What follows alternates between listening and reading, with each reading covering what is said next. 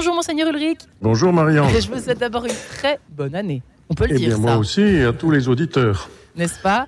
Une année Oui. avec plein d'espoir, plein d'espérance, euh, Oui. plein d'attentes aussi, euh, notamment au oui. niveau politique, au niveau des lois bioéthiques qui touchent notamment la question de la fin de vie, mais pas seulement. Je, voudrais euh, euh, de, de fait euh, euh, adresser bien, bien des vœux.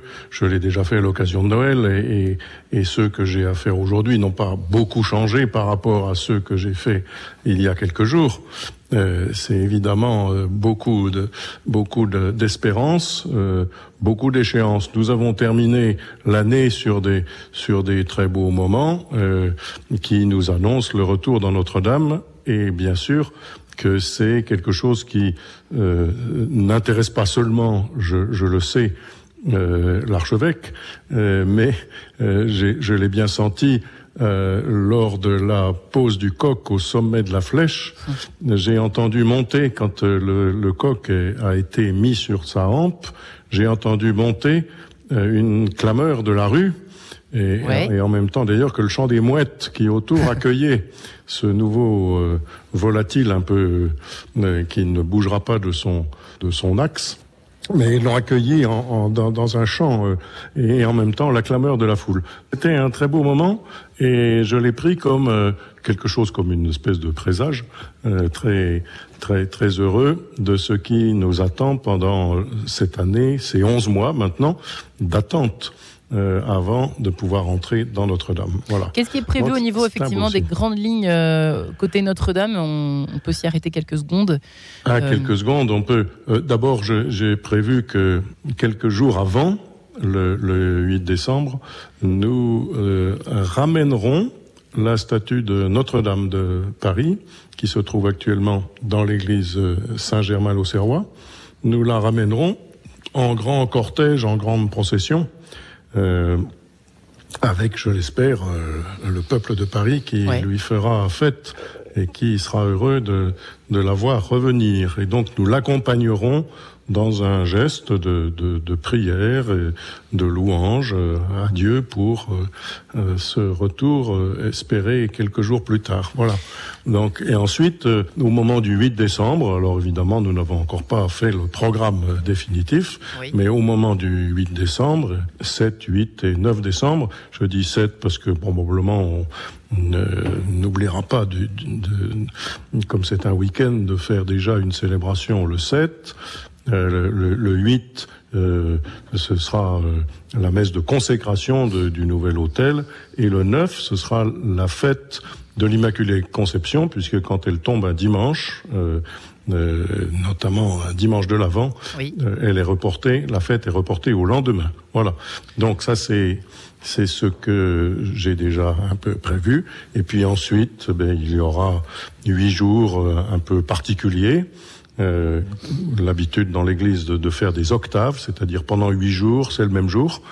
Euh, que le, le même mystère, la même, la même joie que l'on célèbre. Et puis encore le temps de l'ouverture, comme la cathédrale n'est pas très très grande, Oui. euh, il y a des cathédrales beaucoup plus grandes et il y a à Paris des églises plus grandes. Comme la cathédrale n'est pas très très grande et que beaucoup de monde voudront y être, eh bien, il y aura un temps de l'ouverture qui durera six mois jusqu'à la Pentecôte de 2025.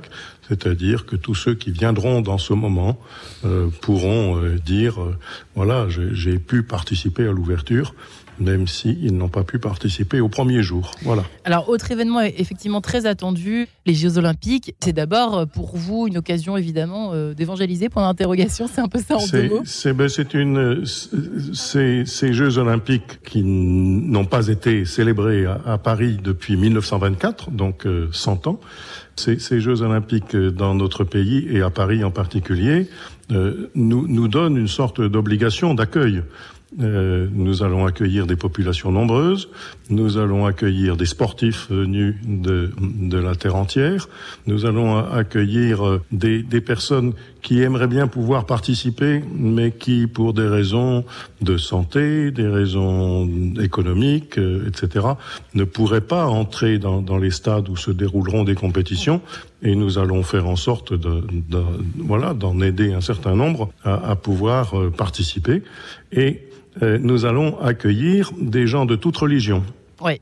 Et donc, à la fois, nous devons à cette occasion témoigner du Christ, comme nous y invite sans cesse l'Évangile, de témoigner de notre foi, de notre confiance dans le Dieu qui s'est manifesté dans la personne de Jésus.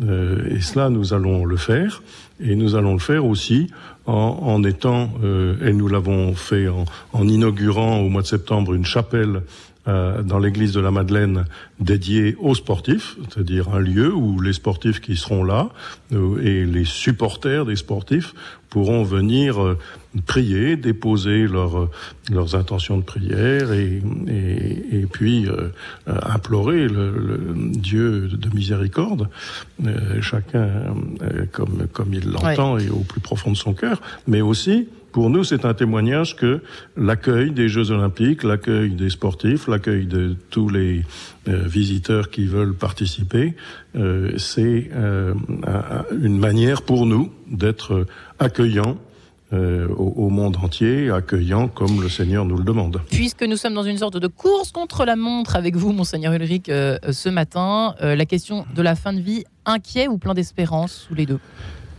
Eh bien, euh, il y a évidemment des, des inquiétudes sur le, la destinée législative et sur le projet législatif. Euh, nous avons suffisamment fait connaître notre position que la vie mérite d'être euh, portée jusqu'à son terme euh, avec, euh, avec bienveillance et, esprit de, fraternité et rendre quelqu'un vivant jusqu'à son départ terrestre c'est un projet que nous euh, continuons de, vouloir euh, vivre en respectant euh, ce, cycle de la vie jusqu'au bout et en, permettant à, ce que dans, l'accompagnement que tels que les soins qu'on appelle qu'on appelle plus mais qu'on appelle encore parce que c'est le terme le plus connu, les soins palliatifs, euh, le palliatif de la souffrance, euh, qui, qui voilà, qui aide à, à, à ne pas euh, être vaincu par la souffrance.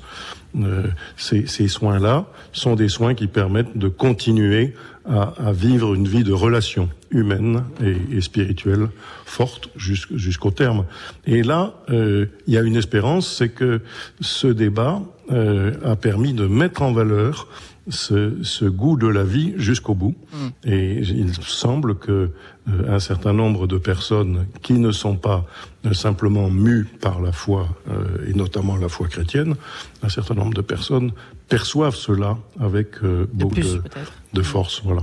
Merci en tout cas à vous, Monseigneur Ulrich. Encore tous mes voeux pour cette euh, année 2024 on ne va pas chômer, ni vous ni moi. Ah, c'est peut-être une bonne nouvelle. C'est une belle perspective. Absolument. Il n'y a pas de quoi s'ennuyer. Partager, de partager cet optimisme-là. Dans la nuit. Pas oublier l'espérance. Exactement. Jamais. Cette lumière. Voilà. Au bout du tunnel. Merci beaucoup, Monseigneur Ulrich, et on vous souhaite un, un très bon week-end et à la semaine prochaine. À la semaine prochaine.